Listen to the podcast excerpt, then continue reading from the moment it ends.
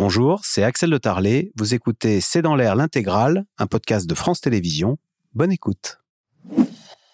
Bonsoir à toutes et à tous. On n'en sait plus sur le profil de l'assaillant. Sa famille était l'objet d'une procédure d'expulsion en 2014, procédure annulée au dernier moment, ce que Gérald Darmanin a publiquement déploré hier soir sur le plateau de TF1, et ce alors que le pays est en urgence attentat, ce qui est le niveau maximum du plan Vigipirate.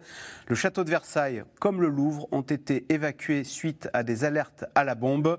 Au même moment, à plus de 3000 km d'ici, l'armée israélienne s'apprête à entrer dans Gaza, car toujours selon le ministre de l'Intérieur, il y a malheureusement un lien entre ce qu'il s'est passé au Proche-Orient et le passage à l'acte du terroriste hier matin au lycée Gambetta d'Arras. C'est le sujet de cette émission de ce C'est dans l'air, intitulée ce soir Terrorisme, alerte maximale. Pour répondre à vos questions, nous avons le plaisir d'accueillir Yves Tréhard, éditorialiste, directeur adjoint de la rédaction du journal Le Figaro. Je cite votre édito du jour Arras, leur haine, notre aveuglement. Jérôme Fourquet, vous êtes directeur du département opinion de l'Institut de sondage IFOP. Votre livre La France d'après, c'est aux éditions du Seuil.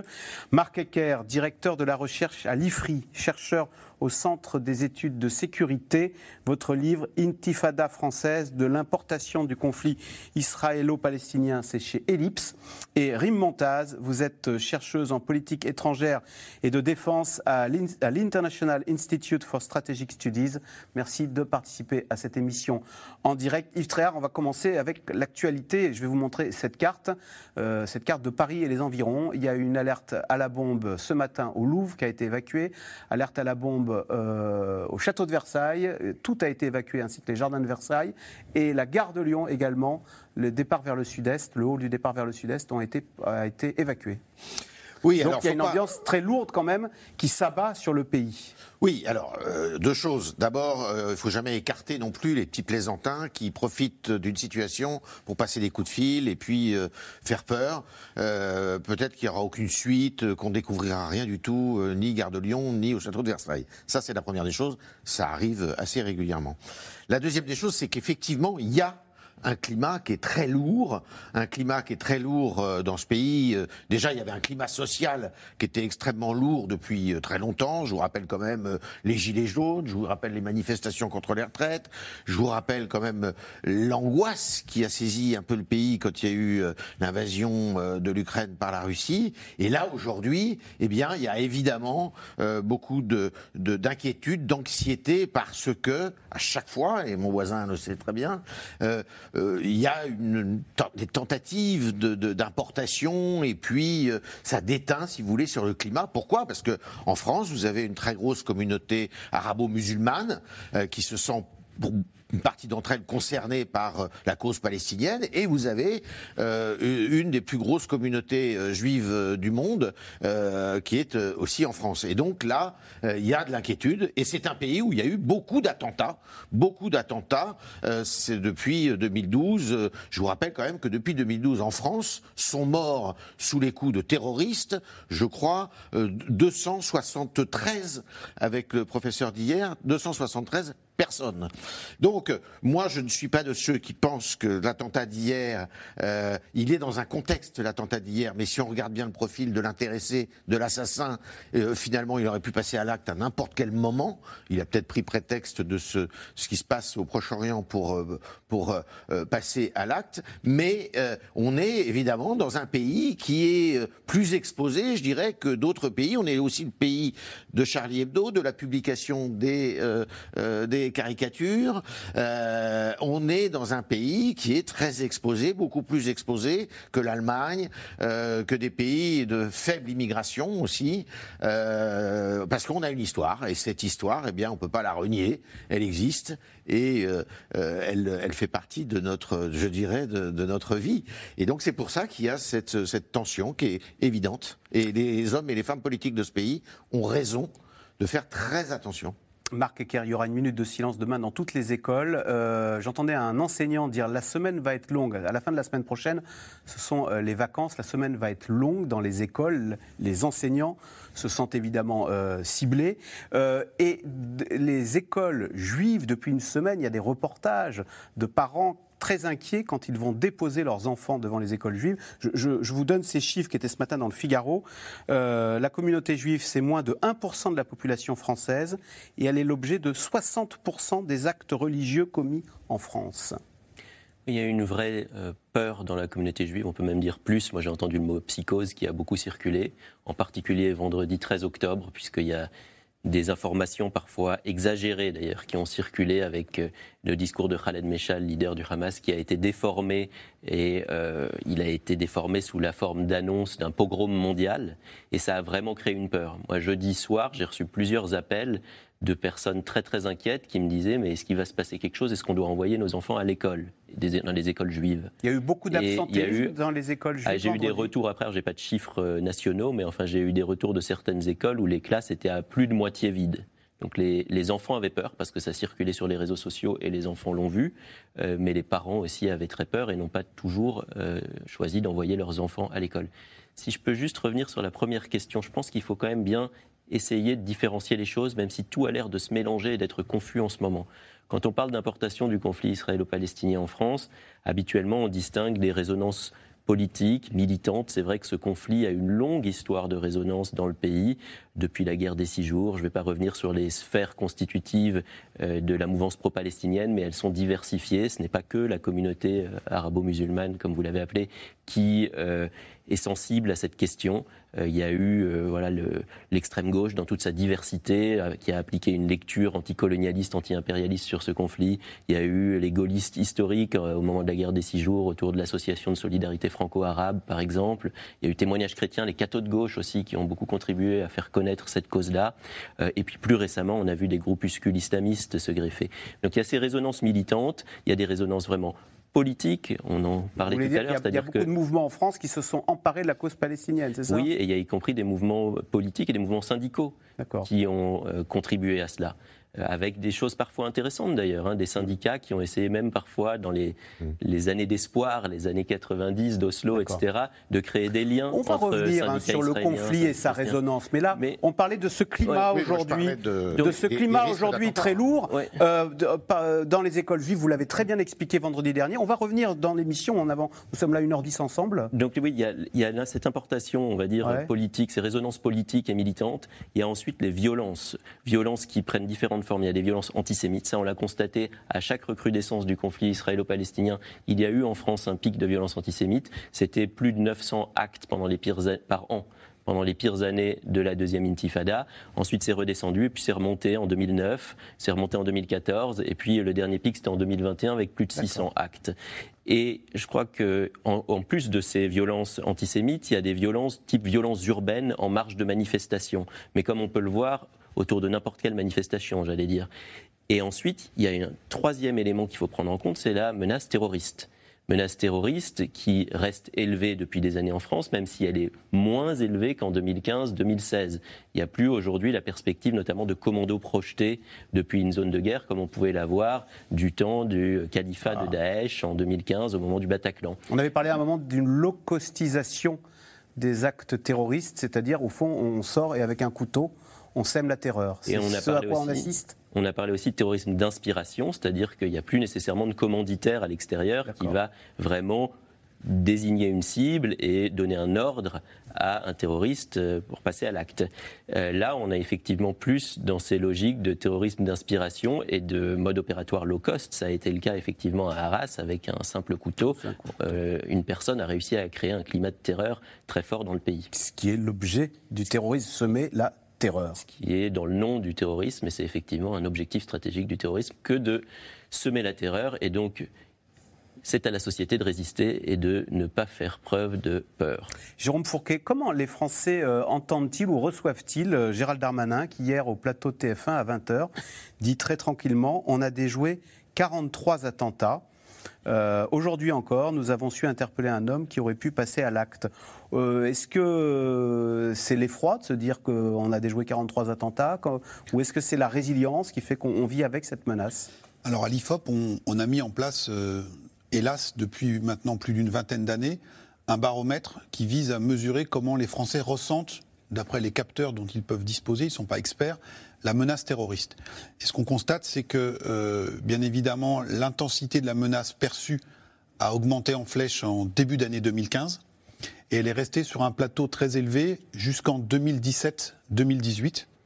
Et ensuite, petit à petit, au fur et à mesure que les attaques s'estompaient et que la société française, quelque part, c'est horrible, apprenait à vivre avec cette menace, la perception d'un risque très élevé avait diminué, avec des remontées, par exemple, au moment du meurtre de Samuel Paty, 51% des Français, quand on les interroge quelques jours après, considèrent que la menace est très élevée. Là, en novembre 2002, c'est la dernière mesure qu'on avait réalisée, il n'y avait plus que 15% des Français qui jugeaient la menace très élevée. Il y en avait encore 60 qui disaient elle est assez élevée. Et donc depuis 2017-2018, hormis euh, ces attaques euh, très douloureuses, la société française avait appris à relativiser cette menace. Et donc on était retombé en 2022 à des chiffres qui étaient avant ceux de 2015. Sans doute que là, euh, vu l'horreur qui s'est produite à Arras, euh, et compte tenu de la résonance du, contexte géopolitique, le niveau de menace ressentie va réaugmenter dans les, jours et les semaines qui viennent. Euh, Rim Montaz, hier, donc Gérald Darmanin, d'après nos informations, il y a un lien, malheureusement, entre ce qui s'est passé euh, sans doute au Proche-Orient et le passage à l'acte. Est-ce que ce que nous vivons en France, est-ce que c'est comme un écho à l'anxiété euh, bah, qu'il y a en ce moment en Israël, qu'ont vécu les Israéliens toute la semaine et qui règne en ce moment à Gaza, puisqu'on sait qu'Israël est sur le pied de guerre? Ce qui est très frappant, c'est combien ce conflit continue d'avoir de la résonance en, France, alors que c'est un pays qui pourrait être plus éloigné évidemment qu'il y a euh, des liens historiques euh, des deux côtés d'ailleurs de, ce, conflit. Euh, et c'est la preuve qu'on peut essayer d'ignorer ce conflit. Ça fait 75 ans qu'on en parle. Il y a une fatigue. On essaye de contourner le conflit en faisant des normalisations de paix, en envoyant des aides économiques, etc. Et en disant on peut éviter de devoir à un moment avoir un règlement réel du conflit israélo-palestinien. Est-ce que les Français le ressentent plus que ce conflit que, je sais pas, les Anglais ou euh, est-ce qu'à Londres ou à New York, euh, on le ressent euh, de façon moins intense Alors, à Londres, on a vu beaucoup de tensions dans les derniers jours, au cours de la dernière semaine, et ils ont eux aussi enfin, un problème de violence lié à ce conflit et aux échos qu'il a dans leur propre société. et aux États-Unis, c'est des dynamiques un peu différentes de ce qu'on voit en France et au Royaume-Uni aux États-Unis, c'est euh, devenu euh, même une lutte idéologique. Il y a euh, ceux qui sont très anticolonialistes, anti-impérialistes, woke, comme ils, eux, se, se, définissent, qui d'ailleurs peuvent être juifs, comme ils peuvent être musulmans ou arabes, enfin d'origine, donc immigrés. hier, par exemple, on a vu une grosse manifestation à New York de, de juifs américains qui étaient contre euh, l'opération israélienne qui se prépare euh, à Gaza. On voit aussi des prises d'opposition aujourd'hui très tranchées dans les universités d'élite euh, aux États-Unis. Par exemple, à Harvard, au début de, de, la semaine, 35 organisations estudiantines ont blâmé seulement l'État d'Israël et le gouvernement d'Israël pour l'attaque et le massacre que le Hamas a perpétré contre euh, les civils israéliens. Évidemment, ça a suscité beaucoup d'effroi euh, et, d'émotions, mais ça vous montre que c'est euh, aux États-Unis, c'est beaucoup plus politique et, et c'est moins émotionnel qu'on ne voit, ou bien c'est selon des dynamiques très différentes que ce qu'on ne voit en France ou au Royaume-Uni. Hmm. La BBC, je crois, refuse au nom de la neutralité médiatique refuse d'associer euh, Hamas et terrorisme. Eh, alors ça, ça a vraiment provoqué hein. énormément de polémiques euh, parce que évidemment qu'il y a euh, un gros sujet aujourd'hui sur est-ce qu'il faut qu'on appelle ce que le Hamas a fait euh, contre des civils du terrorisme. En fait, la définition du terrorisme, c'est s'attaquer à des civils, à des à des visions politiques. Donc c'est ce que le Hamas a fait. les chefs de la BBC disent que s'ils appellent l'attaque du Hamas du terrorisme, ça veut dire qu'il pourrait être euh, accusé de prendre parti pour l'un ou pour l'autre. Ça a suscité une énorme polémique euh, au Royaume-Uni. Ah, c'est dire quand même le caractère inflammable de ce conflit dans tous les pays du monde. Jérôme Fourquet, et ensuite on. Oui, vous ajouter si, si, on regarde euh, comment l'opinion française se positionne sur ce conflit, historiquement, Jusqu'à la guerre des six jours, 1967, il y a une très nette majorité de Français qui sont, quand on leur demande de manière basiquement à qui va votre sympathie, plutôt au, alors à l'époque on disait aux pays arabes, parce qu'on n'appelait pas ça encore la cause palestinienne, ou plutôt aux Israéliens, c'était la défense des Israéliens qui l'emportait très largement. Euh, jusqu'en 67. Et 67, guerre des six jours, euh, les Israéliens euh, occupent justement la bande de Gaza, la Cisjordanie, même ensuite le, le Sinaï et le Golan. Et à partir de ce moment-là, la problématique des territoires occupés euh, s'invite euh, dans, le, dans le sujet. On ne parle plus de les pays arabes versus euh, Israël, c'est la question aussi des, des, territoires occupés. Et à partir de ce moment-là, dans quasiment toutes les enquêtes, vous avez à peu près 70% des Français qui disent soit je ne me prononce pas, soit aucun des deux. Ah. Et à peu près 15% qui choisissent soit Israël, soit les. Donc soit les parfaite. Oui, alors avec quelques. Selon les périodes, ça peut un peu bouger. Et donc là, ce qui s'est passé euh, en Israël, on peut penser que ça fait bouger les lignes en faveur de la cause israélienne, mais qu'au fur et à mesure que l'intensité des combats va s'intensifier, se, déchaîner à Gaza, les choses vont se, rééquilibrer et on est sur cette euh, opinion publique qui est euh, assez équidistante en fait, même si des minorités politiques ou autres peuvent euh, inflammer le, débat en France. Alors, retour en France, hein, où au lendemain du meurtre du professeur Dominique Bernard à Arras, la France s'est réveillée en alerte urgence attentat et découvre l'itinéraire sulfureux de la famille de l'assaillant, les Mogouchkov, dans le radar des services de renseignement depuis des années et des années. Sujet d'Adrien Portron, Maxime Liogier et Michel Bouilly. Le château de Versailles, évacué après une alerte à la bombe cet après-midi. Le musée du Louvre, vidé de ses visiteurs pour raison de sécurité ce matin. Deux images qui résument le climat dans lequel se trouve la France, 24 heures seulement après l'attaque du lycée Gambetta à Arras. Hier en fin d'après-midi, cet élève quitte l'établissement épuisé par ce qu'elle a vécu, dans l'angoisse. Ses parents l'ont attendu de longues heures pas possible, ça arrive que dans les films. C'est pas. Enfin, on sait pas, on sait pas quoi faire, on sait pas quoi dire. Euh, ma fille m'a appelé là 11h03, j'ai regardé l'heure tout à l'heure, 11h03. Euh, et euh, donc, ben, j'ai pas compris les premières secondes ce qu'elle me disait. Et quand j'ai compris, enfin, donc c'était papa, il y a quelqu'un d'armé dans le lycée, on va mourir, je t'aime. Alors, qui est cet homme armé venu semer la terreur? Et tuer un professeur de lettres. Petit à petit, le profil de Mohamed Mougoshkov se dessine. Le voici ici sur cette photo. Un visage familier de l'établissement, le jeune homme est un ancien élève. Né en Russie, Mohamed Mogoshkov est d'origine caucasienne, tout juste 20 ans, mais déjà dans le viseur des services de renseignement. Il était connu pour sa radicalisation, il était inscrit au fichier des signalements pour la prévention de la radicalisation terroriste. Fichier S est récemment placé sous écoute. Mohamed Mogoshkov avait aussi été interpellé ce jeudi pour de simples vérifications puis relâché dans la foulée. Chronique glaçante d'un jeune homme qui a grandi dans les pas de son frère, lui aussi dans le collimateur des autorités. Il y a un de ses frères, de deux ans son aîné, dont il est proche, avait été condamné en avril 2023 par la Cour d'assises de Paris pour association de malfaiteurs terroristes criminels et non-dénonciation de crimes. Ce même frère avait à nouveau été condamné en juin dernier pour apologie du terrorisme par le tribunal d'Arras. Il est à ce jour détenu. Six ans après leur arrivée sur le territoire, c'est l'ensemble de la famille Mogoshkov, déboutée du droit d'asile, qui fait l'objet d'une tentative d'expulsion vers la Russie. Nous sommes en 2014. Assignés à résidence, ils vivent ici, dans ce bâtiment non loin de Rennes. Mais à l'époque, plusieurs associations et partis politiques réussissent à faire annuler l'expulsion. Les communistes rennais se réjouissent de la prompte mobilisation des associations qui a su faire reculer la préfecture d'Ille-et-Vilaine et libérer la famille Mogouchkov. Un dossier explosif Dépoussiérée par la classe politique après l'attaque de ce vendredi, la droite fulmine. Les mots vides de sens n'ont plus leur place. Combien de Français allons-nous regarder mourir Il est inacceptable d'infliger au peuple français de vivre avec des bombes humaines, avec des individus qui déclarent la guerre à nos valeurs de civilisation.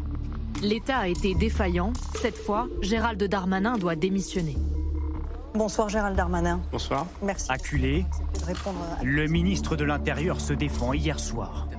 Ça fait 15 ans que la loi française, malheureusement, empêche le ministre de l'Intérieur d'expulser les personnes qui sont arrivées avant 13 ans sur le territoire national. La loi immigration que je porte met fin à ça. Par ailleurs, je voudrais vous dire, madame, que nous n'avons pas les mains qui tremblent, y compris contre des ressortissants russes. Je suis condamné, nous sommes condamnés par la CEDH, parce que j'ai renvoyé notamment des ressortissants russes tchétchènes dans leur pays. L'Europe ne le veut pas. Nous le faisons quand même, on est condamné, mais la protection des Français l'emporte sur ces règles-là. Message de fermeté du gouvernement, qui a décidé de passer la France en alerte attentat, le plus haut niveau de vigilance. 7000 soldats de la force Sentinelle seront déployés d'ici lundi soir. Cela n'était pas arrivé depuis 2020. Alors Yves Tréhard, question téléspectateur, pourquoi l'assaillant d'Arras ne pouvait-il pas être expulsé? Je rappelle qu'en 2014, la préfecture d'Ille-et-Vilaine avait pris un arrêté d'expulsion. La police aux frontières était même venue euh, au domicile des euh, pour les conduire à l'aéroport. Et l'opération s'est arrêtée. L'ensemble de la, famille n'a pas été expulsée euh, parce qu'il y a des associations, comme euh, il y a des associations dans le monde entier, qui se sont euh, opposées et qui, se, qui sont montées au créneau, comme on avait vu d'ailleurs avec une jeune Kosovare, souvenez-vous. L'affaire Léonarda. L'affaire Léonarda, peu avant d'ailleurs. Et qui disait qu'en plus, il y avait des enfants. Il y avait des enfants qui étaient scolarisés, qui, étaient, qui semblaient être intégrés, qui parlaient français, puisqu'il faut rappeler que lui, le l'assassin d'hier, il est arrivé en France, il avait 5 il avait 5 ou 6 ans. Ça, c'est la première chose. Pour répondre à votre deuxième question, c'est euh, pourquoi il n'est pas expulsable Parce que précisément, il est arrivé en France avant 13 ans, aujourd'hui. Il ne pouvait pas être expulsable ces temps-ci parce que euh, il, est, il, est, il est arrivé en France avant 13 ans et qu'on n'avait rien euh, à lui reprocher de manifeste, si vous voulez. On savait qu'il était potentiellement dangereux. Il était fiché S quand même. Fiché S euh, et il était écouté. D'une famille, euh, enfin pour des opérations terroristes. Une famille, et il était étranger. Et il était étranger. Oui, il, était étranger. D'origine ingouche, enfin russe. Mais effectivement, mais il y avait, si vous voulez, c'est la question que va se poser, que vont se poser les Français, et c'est pour ça que le débat politique, ça y est, a commencé, c'est que euh, pourquoi, eh bien, on n'a pas euh, été suffisamment Ségolène Royal demande pourquoi est-ce qu'il n'a pas été expulsé eh ben Mais c'est à chaque fois la même chose. À chaque fois qu'il y a des attentats en France, on s'aperçoit, quand ils sont commis par des gens qui sont étrangers, on s'aperçoit qu'il y a toujours eu une erreur de suivi et puis euh, qu'il y a un scandale finalement derrière, derrière le dossier. C'est ça qui est terrible. Jérôme Fouquet, est-ce qu'il n'y a pas un risque d'un procès en impuissance politique? Bah, c'est le, même type de débat avec les mêmes arguments à chaque attentat, en fait, quasiment. Euh, rappelons-nous euh, ce qui s'est passé avec Samuel Paty. Euh, le jeune était d'origine tchétchène. Et si on décentre la, focale et on n'est plus uniquement sur les attentats, mais aussi sur les faits divers ou les crimes, à l'automne dernier, où il y a quelques mois, l'affaire de la jeune Lola, ah qui est morte, qui a été tué par euh, une jeune Algérienne euh, qui était sous OQTF, c'est-à-dire obligation de quitter le territoire, qui était non exécutée. Et donc là, dans, l'affaire qui, nous occupe, il n'y a pas forcément eu de défaut. Les forces de l'ordre ont convoqué euh, cet individu parce qu'ils avaient des soupçons manifestes sur ce qu'il pouvait préparer, mais ils ont été entravés quelque part par notre législation qui ne permet pas aujourd'hui de pratiquer ce genre de choses. Et donc, euh, le ministre de l'Intérieur dit ça fait 15 ans qu'on on se heurte au même problème. Mais euh, Ségolène Royal a appartenu à un gouvernement qui, euh, lui non plus, n'a pas, modifié cette, législation. Donc on est sur ce, sujet-là. Vous pouvez rajouter également on apprendra beaucoup de choses dans, cette enquête, hein, que ce, jeune homme était écouté par les services de renseignement dans ses conversations téléphoniques avec son frère, qui est incarcéré mais qui avait quand même la capacité de téléphoner à son, à son frère qui était dehors. Donc ça veut dire que les téléphones passent, etc. etc. Son frère qui était mêlé à un, attentat contre l'Élysée, rien un que projet, ça. Projet, projet d'attentat contre l'Élysée. Ce qu'on peut dire aussi, c'est que la, la, disposition qui vous empêche de, euh, d'expulser un, un, jeune qui est là depuis euh, moins de son âge de 13 ans, elle date de Nicolas Sarkozy, il hmm. faut le dire. Euh, Marc Ecker, est-ce qu'on a, on, on, a une dérive à droite quand on voit que Ségolène Royal, donc je reviens, hein, euh, qui voulait faire liste commune avec Jean-Luc Mélenchon se, demande pourquoi ce, Tchétchène n'était pas expulsé. Et quand on entend Gérald Darmanin euh, se vanter hier euh, d'être condamné par la Cour européenne des droits de l'homme, comme si c'était un brevet de bon ministre de l'Intérieur que de ne pas respecter le droit européen et d'expulser, comme il l'a dit, des Tchétchènes, des Russes tchétchènes. Ce question en soi, effectivement. Enfin, c'est une manière de se défendre politiquement en disant que, effectivement, il est un quelque peu impuissant, mais ce n'est pas que de sa faute. Il y a aussi un, un cadre international, etc., qui, ce qui est le bouc émissaire euh, assez classique et facile. Euh, on avait eu les mêmes. Euh, euh, d'ailleurs, enfin pas forcément les mêmes institutions, mais aussi des condamnations internationales sur la question du non-rapatriement des enfants de zones syro-irakiennes. Euh, la France a fini par changer de position, mais il y avait eu une mise en cause, notamment par des instances euh, onusiennes. Un point quand même, là on a effectivement eu plusieurs attentats commis par des étrangers, mais ce n'est pas forcément la norme. J'aimerais quand même le rappeler. Euh, moi, j'avais fait une étude en 2018 sur 137 cas d'individus condamnés en France pour des faits de terrorisme. 92% étaient français. Il n'y avait que 8% d'individus ayant qu'une nationalité étrangère. Parmi les 92%, il y avait des binationaux, mais c'était une minorité. Euh, donc on a quand même un problème euh, en France hein, aussi de radicalisation sur le pays. Sur le FSPRT, le fichier des signalements pour la prévention de la radicalisation à caractère terroriste, il y a un peu moins de, 5, de 6 individus dans ce fichier, euh, parmi lesquels 1000 environ étrangers. Donc voilà, les étrangers, effectivement, c'est un sujet, mais il ne faut pas penser que euh, en expulsant, ça résoudra le problème, parce qu'il reste aussi les, Français qui sont majoritaires. Hum. Rim Montaz, est-ce que là encore, on est en écho avec la société israélienne qui, face à la multiplication d'attentats, demande plus de sécurité, moins de droits de l'homme, et c'est une dérive droitière euh, qu'on a, à laquelle on a assisté en Israël et, et euh, qui, qu'on pourrait observer en France aussi? Je ne ferai pas ce parallèle parce qu'on a aussi assisté depuis au moins un an euh, à énormément de manifestations euh, en Israël par les Israéliens contre les éléments les plus à l'extrême droite euh, de ce gouvernement et contre les dispositifs, notamment judiciaires, que ce gouvernement voulait faire, les changements à la Constitution, les changements que dans les aux votes procédures. Les Israéliens, ils votent pour qui? Alors ça, c'est intéressant parce que ça fait quelques années qu'effectivement, ils votent peut-être de plus en plus à droite, mais là, il y a eu clairement un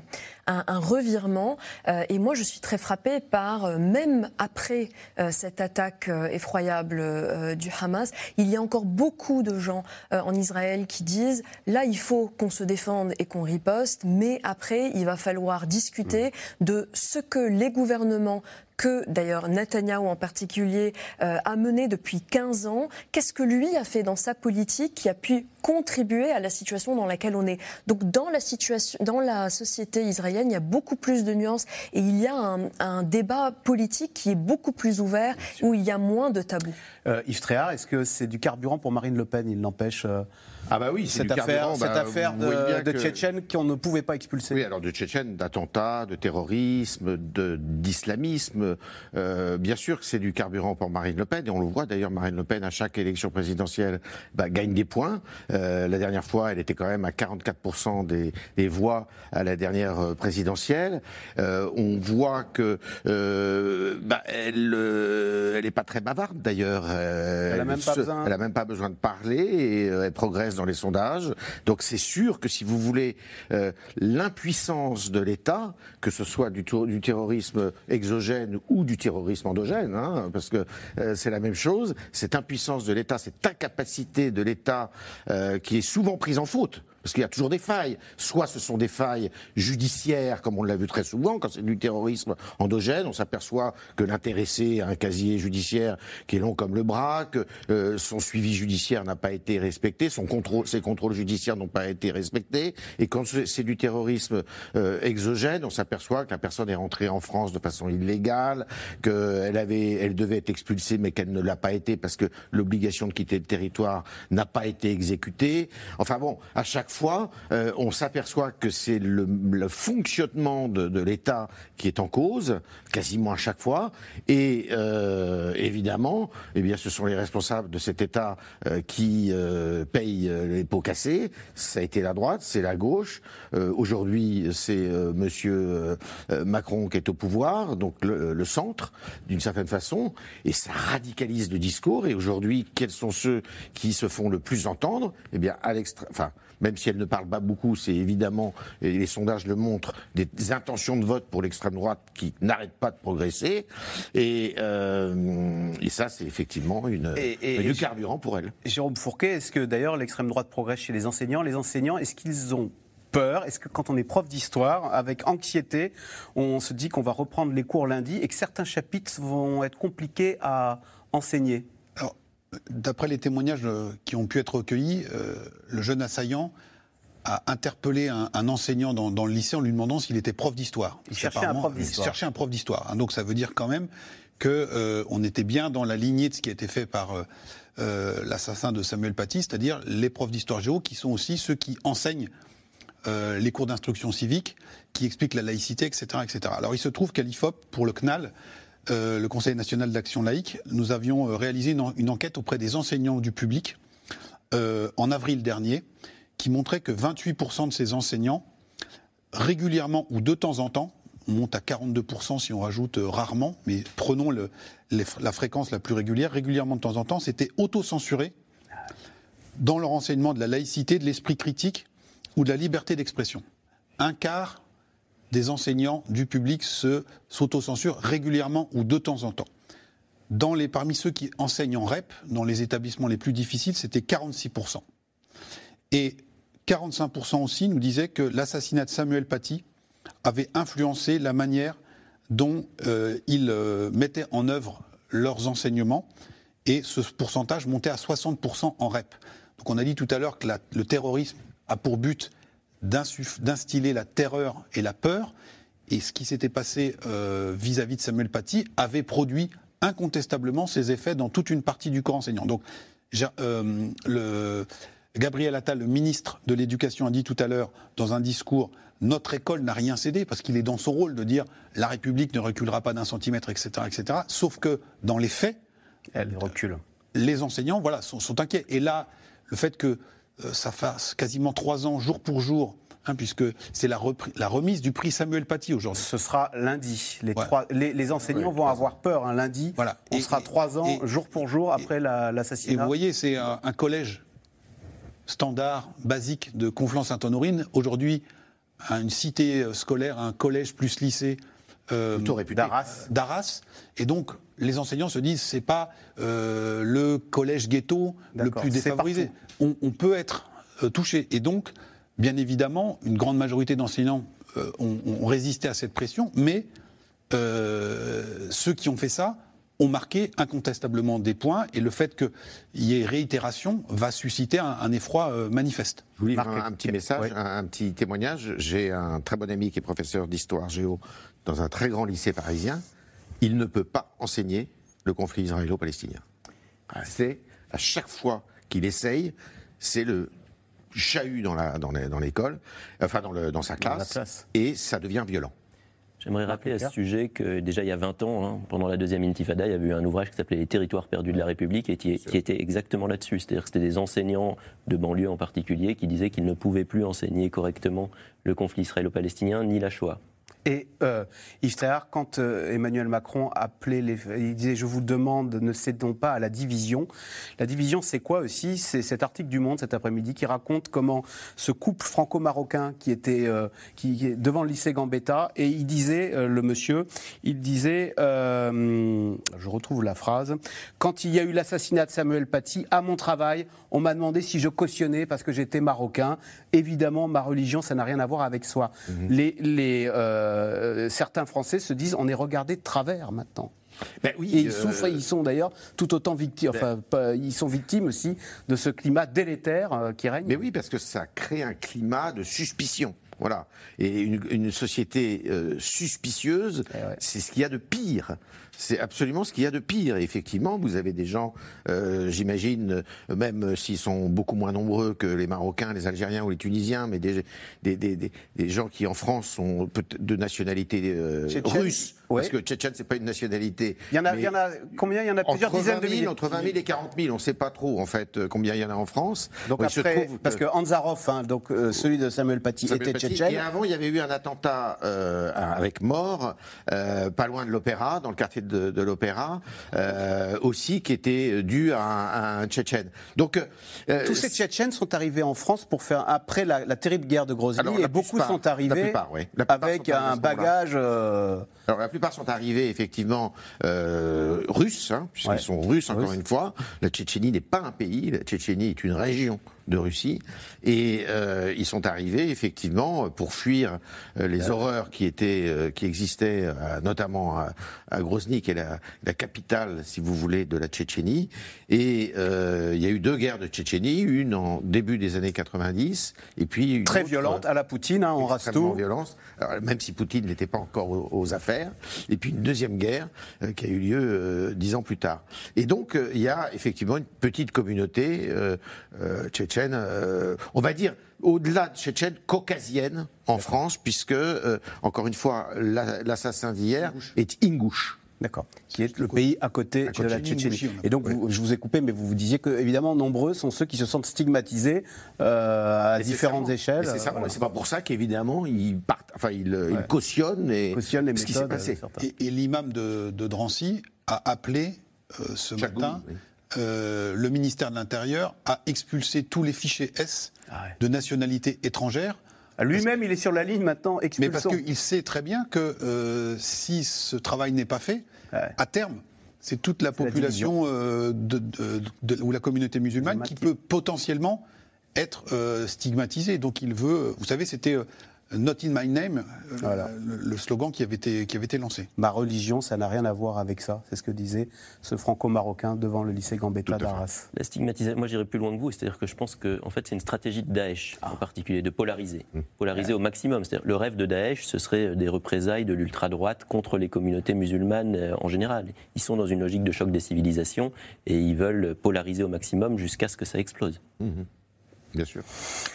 Le ministre de l'Intérieur l'a lui-même dit, l'attentat d'hier à Arras n'est pas sans lien avec l'attaque sanglante lancée par le Hamas en Israël samedi dernier. Au huitième jour de la guerre, plus d'un million de Palestiniens ont reçu l'ordre d'évacuer à travers les rues de Gaza pilonnées, tandis que l'armée israélienne prépare son offensive terrestre. Un siège total très critiqué par la communauté internationale. Sujet d'Aubry Perrault, Diane Cacciarella et Erwan Ilion. Une nuit en enfer une de plus. Voilà déjà une semaine que les habitants de Gaza ne dorment plus. Le quotidien rythmé par les explosions et un bilan qui s'alourdit de jour en jour. Nous nous réveillons au milieu des morts provoqués par les bombes. Nous ne savons pas où aller. Où est-ce que c'est sûr? Huit jours après l'attaque surprise du Hamas, l'armée israélienne annonce avoir tué deux responsables de l'organisation utiliser 4000 tonnes d'explosifs au-dessus de Gaza et s'apprêterait à lancer son intervention terrestre. J'insiste, ce n'est que le début. 24 heures après avoir lâché ses tracts dans les airs de la bande de Gaza grâce à des drones, Israël réitère ce matin sa demande à la population d'évacuer en urgence vers le sud. Les civils palestiniens de Gaza ne sont pas nos ennemis. Nous ne les considérons pas comme tels et nous ne les ciblons pas comme tels.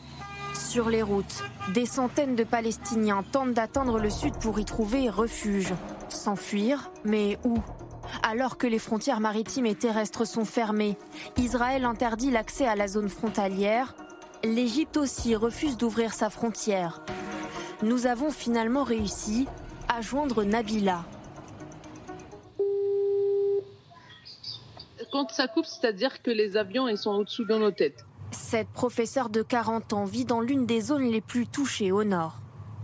Il n'y a aucun endroit à la bande de Gaza qui ne pourrait pas être bombardé.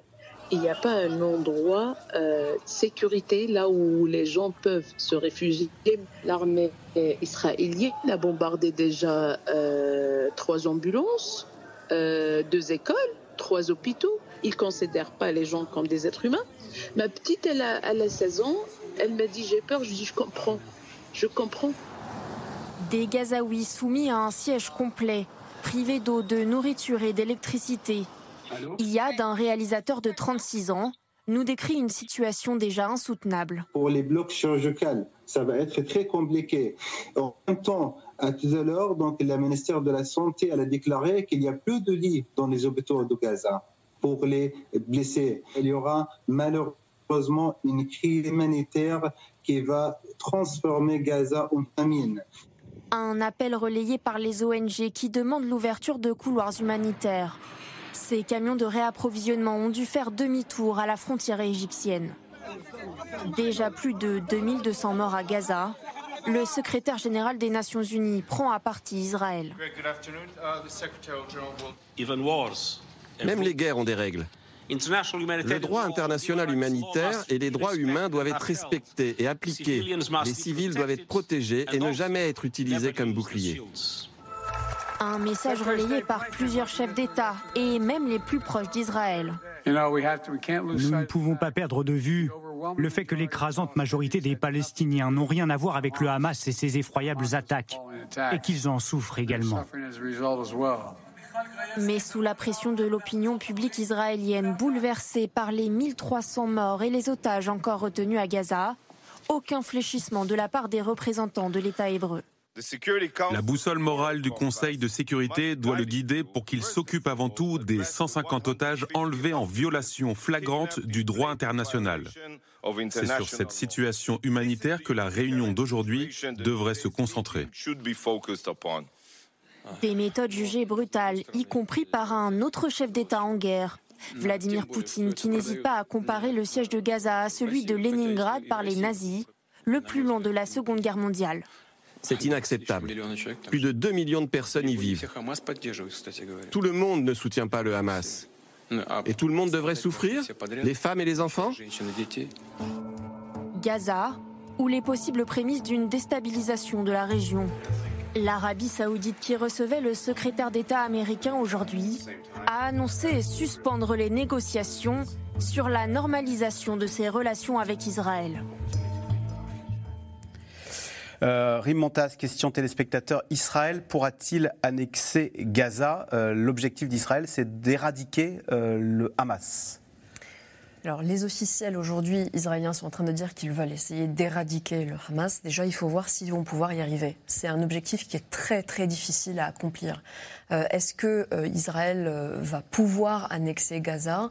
Ce n'est pas leur objectif annoncé certains ministres de la coalition vraiment très à l'extrême droite dans le gouvernement israélien ont envie d'essayer de recoloniser Gaza, mais ce n'est pas le projet actuel. Ça, il faut être très clair là-dessus. Et d'ailleurs, les États-Unis, les pays européens sont aussi clairs que ça ne devrait pas être ce que Israël essaiera de faire euh, au, bout du compte avec euh, sa euh, riposte contre le Hamas. Euh, Marc Ecker, est-ce qu'il y a un risque de radicaliser davantage les Gazaouis et de, les jeter dans les bras du Hamas? D'ailleurs, est-ce que le Hamas est populaire à Gaza? Et, comment les Gazaouis regardent-ils euh, cette organisation terroriste? C'est vrai qu'on entend souvent dire ces derniers jours euh, la population est otage du Hamas. Euh, c'est vrai dans une certaine mesure seulement. C'est-à-dire que quand vous regardez les sondages d'opinion qui ont été faits, ou si on remonte aux élections de 2006, en 2006, le Hamas était donc arrivé en tête des législatives avec 42% des voix. Et depuis lors, il y a des sondages réguliers. Le dernier a, eu lieu sont fiables? en juillet. Ils sont relativement fiables. Ils sont faits notamment par euh, des instituts américains qui s'appuient sur des instituts locaux et euh, qui annoncent régulièrement des opinions favorables à un peu plus de 50 alors c'est pas forcément très favorable, mais enfin c'est euh, tout le panel du êtes-vous assez favorable, plutôt mm, favorable, mm, etc. Donc il y, a, quand même euh, un certain soutien populaire. Et ce qui est frappant aussi, c'est qu'après les dernières opérations militaires qu'il y a eu ces dernières années, euh, ce qu'on voyait, c'est que en réalité la cote de popularité du Hamas avait tendance à s'améliorer. Mais là, on est dans une configuration très différente. Je suis pas sûr que il y ait une volonté de recoloniser. Je pense que la dernière chose que veulent les Israéliens serait de remettre euh, la main sur euh, la bande de Gaza et sa population, parce qu'ils savent très bien que la population serait hostile. Ce qu'on entend de plus en plus en ce moment, à la fois à Gaza, mais aussi autour, dans le monde arabe, notamment en Égypte, c'est le retour de la peur d'une nouvelle Nakba. La Nakba, c'est donc euh, cet épisode de 48, 49, la guerre d'indépendance pour Israël, et euh, les populations palestiniennes qui avaient été chassées ou qui avaient fui de leur village pour se retrouver dans des camps de réfugiés tout autour dans la région. Enfin, c'était en partie en Cisjordanie et à Gaza, mais c'était aussi au Liban, en Syrie, en Égypte, en Jordanie. Et euh, parfois, il y a certains politiciens euh, israéliens qui alimentent cela. Dès le week-end dernier, on a vu un politicien du Likoud, donc c'était même pas la mouvance Smotrich ou Benvir de l'extrême droite, c'est un, un, député assez jeune qui s'appelle Kalner, qui a lui-même fait référence à la Nakba en disant qu'il fallait aller maintenant plus loin qu'en 48. Alors, c'est-à-dire, il irait où ce million de Gazaouis qui est chassé du nord de Gaza Il irait en Égypte En fait, c'est, là, c'est toute la problématique égyptienne, effectivement, et c'est pour ça que l'Égypte, pour le moment, est si réticente à ouvrir sa frontière, parce qu'ils ne veulent justement pas qu'il y ait un flot massif en se disant, vu ce qui s'est passé en 48, ils n'ont pas pu retourner. Si on a un flot massif, peut-être qu'ils ne pourront pas non plus retourner cette fois-ci. Yves Tréhard, pour revenir sur euh, ce qui on dit qu'Israël est l'arme au pied, qu'Israël s'apprête à envahir euh, Gaza.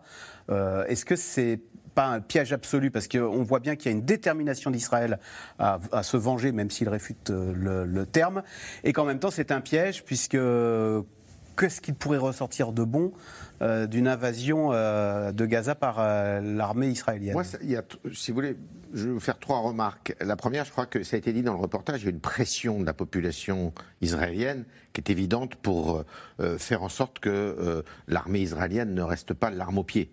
C'est-à-dire qu'il y ait une réplique à ce qui s'est euh, produit samedi dernier à, l'aube. Ça, c'est la première remarque. La deuxième remarque, c'est qu'il y a un changement de philosophie, un changement de doctrine en Israël et aux États-Unis aujourd'hui.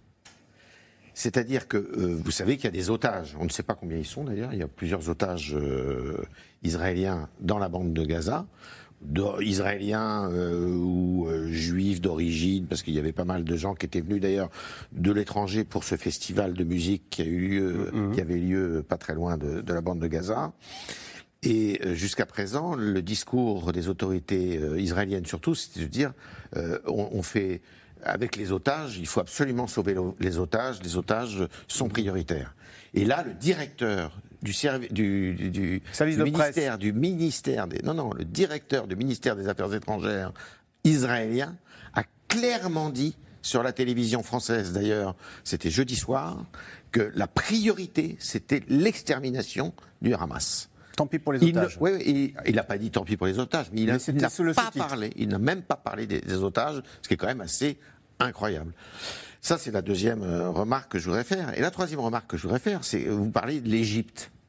Mais il ne faut pas oublier qu'en Égypte, parce que le Hamas, il y a énormément de frères musulmans. Hein, euh, dans la bande de Gaza, il y a beaucoup de gens qui sont absolument euh, très radicalisés. Si ils vont en Égypte, je vous rappelle qu'en Égypte, c'est le général Al-Sisi, le maréchal Al-Sisi qui est là, qui se bat contre les frères musulmans, qui déteste les frères musulmans. Donc le maréchal Al-Sisi est d'une coopération, on va dire, très lointaine avec les, États-Unis, notamment pour faire, euh, pour euh, créer des corridors, et il ne veut surtout pas que la population gazaoui arrive sur son territoire. Jérôme Fourquet, il n'empêche après la souffrance des Israéliens et le choc qu'ils ont reçu, on va voir la souffrance des Gazaouis sous les bombes israéliennes. Euh, la France interdit toujours les manifestations pro-palestiniennes. Euh, jusqu'à quand et pourquoi le fait-on? Et est-ce qu'à un moment, il faudra bien autoriser aussi euh, les gens qui veulent manifester leur empathie vis-à- -vis de ces humains qui vivent à Gaza? Alors, pour l'instant, ce qui était invoqué par les autorités françaises, c'était le risque de dérapage et comme on, le commentait au début de l'émission, un climat extrêmement électrique et inflammable, en disant que ce n'est pas le moment euh, d'autoriser ce type de manifestation, sachant que par le passé, régulièrement, pas à chaque fois, mais régulièrement, les manifestations de soutien à la cause palestinienne, par construction, elles se déroulent lors d'épisodes de, de violence ou de tension là-bas, et régulièrement en France, elles donnent lieu à des débordements. Ça se termine par de l'anti. Euh, Alors, bah, euh, notamment en 2014, à l'été 2014, sur, à l'occasion de l'opération dite bordure protectrice, qui avait été lancé par, par l'armée israélienne. Il y avait eu des manifestations de soutien à la cause palestinienne dans des grandes villes françaises, notamment à Paris.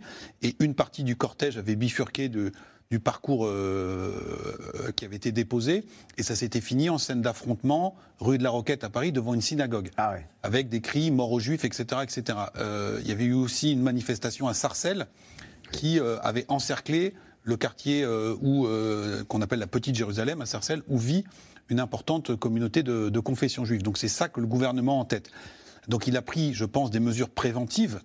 Mais au fur et à mesure que les images que vous avez passées vont se multiplier, Bien évidemment, il va y avoir de la part de tous les milieux qui sont historiquement acquis ou proches ou sensibles à la cause palestinienne, des demandes légitimes de manifestation. Et donc, ça va être très compliqué pour le gouvernement de maintenir dans un état de droit l'interdiction. En 2014, après ces, ces, violences, quand on avait interrogé les Français, 62% d'entre eux étaient plutôt favorables à l'interdiction de ces manifestations, car elles s'accompagnaient, disait-il, de, euh, de, de, violence et de, et de, de tension.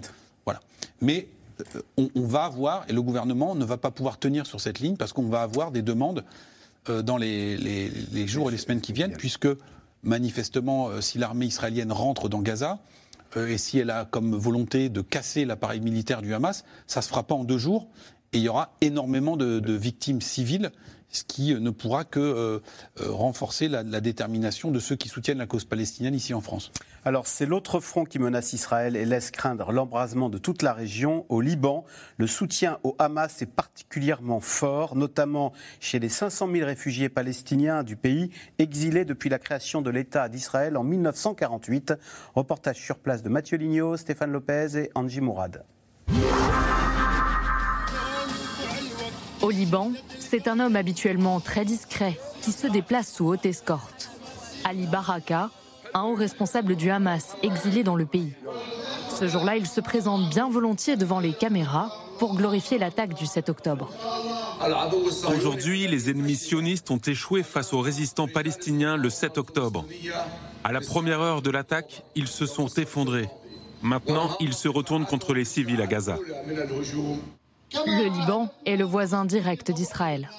Pour le Hamas et son allié de circonstance, le Fatah, le parti nationaliste palestinien au Liban, l'heure est à la mobilisation à l'aube de l'offensive terrestre de l'armée israélienne dans la bande de Gaza.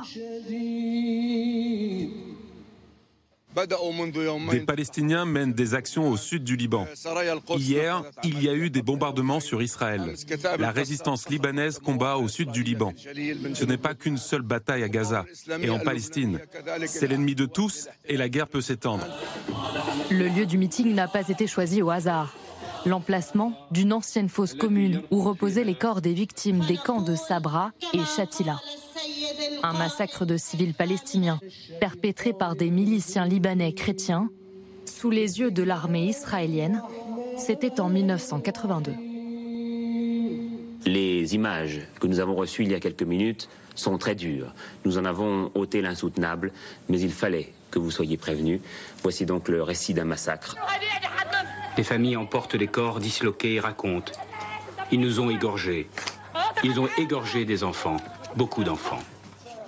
À l'époque déjà, il s'agissait de déloger des miliciens de l'Organisation de libération de la Palestine au milieu des civils. 41 ans après, les noms de Sabra et Shatila restent synonymes d'horreur. Dans le dédale de rue qui compose aujourd'hui les camps, les visages des martyrs palestiniens ornent les murs. Abou Imad vient de Haïfa, en Israël. S'il y a une fuite d'eau, ça va encore faire sauter les plombs. Sa famille a été chassée de l'État hébreu et est arrivé au Liban quand il avait deux ans. Il a grandi dans ces camps où l'État libanais a l'interdiction d'entrer. L'enclave est gérée par les autorités palestiniennes.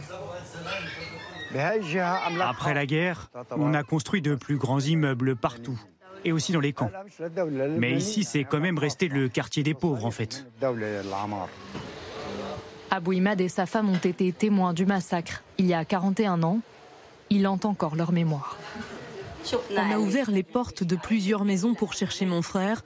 On ne l'a pas trouvé. Mais on a découvert des cadavres de familles entières couverts de sang. Des gens massacrés à coups de machette. J'ai découvert le corps de mon amie et de son bébé. Elle était enceinte. Ils l'ont tuée avec des coups de couteau dans le ventre. Un souvenir douloureux ravivé par la situation actuelle pour les Palestiniens dans la bande de Gaza. On sait bien que les Juifs subissent la même chose que nous. Ils ont perdu des enfants, des parents, des amoureux ont été tués. J'espère tellement que tout se terminera vite. Une guerre doit se faire entre deux armées, pas entre une armée et des populations civiles. Chaque guerre qu'Israël mène contre la bande de Gaza, ça nous rappelle ce qu'il s'est passé à Sabra et Shatila.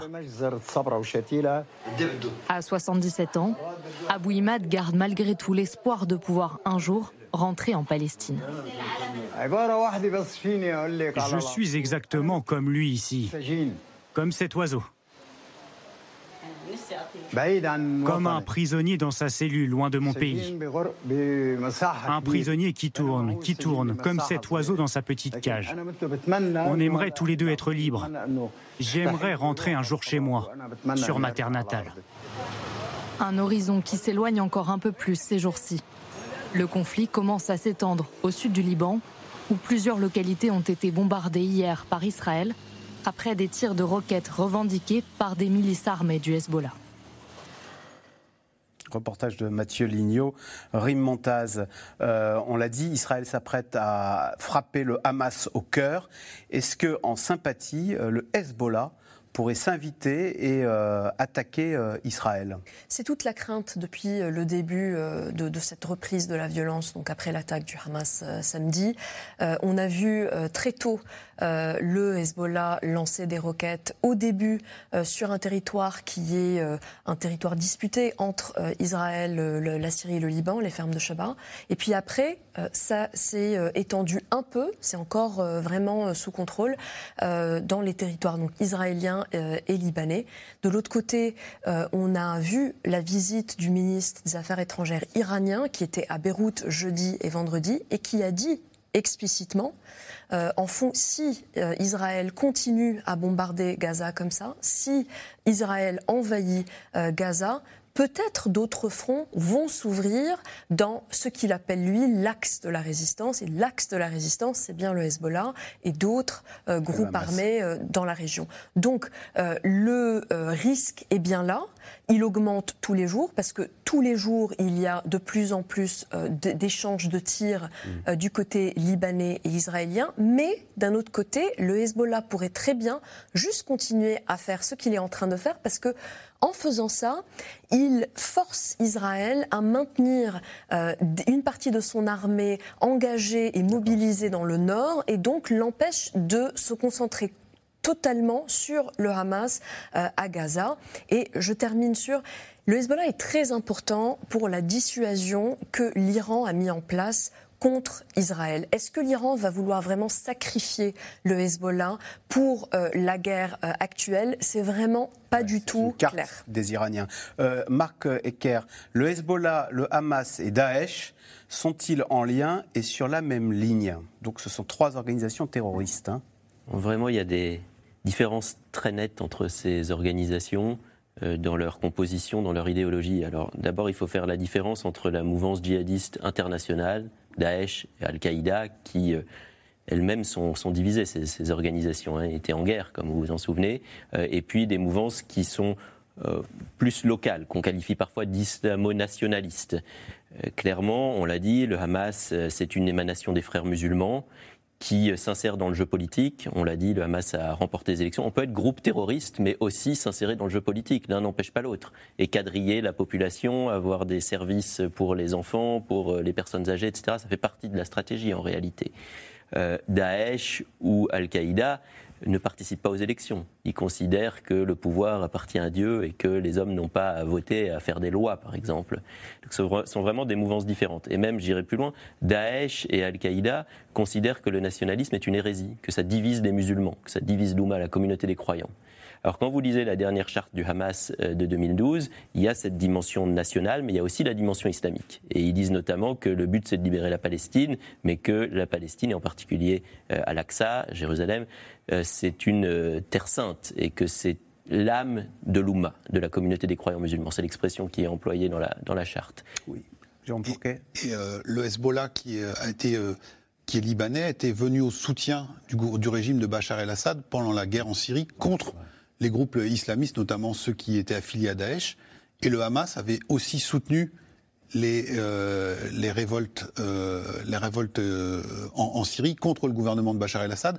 Donc ils ne sont pas forcément toujours alignés. Alors ils sont tous d'accord pour être euh, hostiles et vouloir la mort euh, des Israéliens et de, l'État israélien, mais ils ont leur propre agenda et ils ont pu même se retrouver en conflit, en conflit. sur le sol euh, syrien. Allez, tout de suite, on revient à vos questions. Merci d'avoir écouté C'est dans l'air. Comme vous le savez, vous pouvez désormais écouter l'intégrale, mais aussi l'invité ou vos questions à nos experts. Tous ces podcasts sont disponibles gratuitement sur toutes les plateformes de streaming audio. Et pour le replay vidéo, c'est sur France.tv, bien évidemment. À bientôt.